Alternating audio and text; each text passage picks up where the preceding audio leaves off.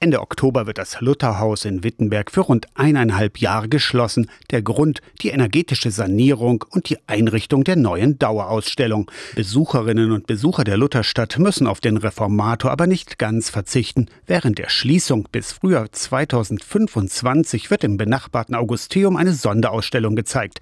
Thomas T. Müller Vorstand der Luther-Museen lädt ein. Buchstäblich Luther, Facetten eines Reformators. Da wird Luther von allen möglichen Seiten betrachtet werden, die Tage, an denen er großen persönlichen Mut bewiesen hat, als er sich gegen die Kirche gestellt hat, dem Kaiser widersprochen hat.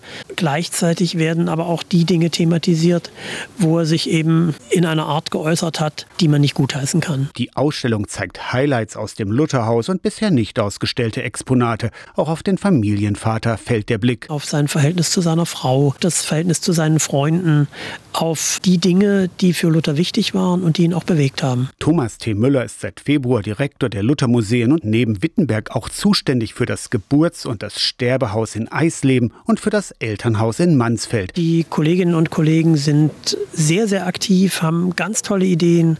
Das ist wirklich, wie ich finde, wunderbare Umsetzung von musealer Tätigkeit ins Heute.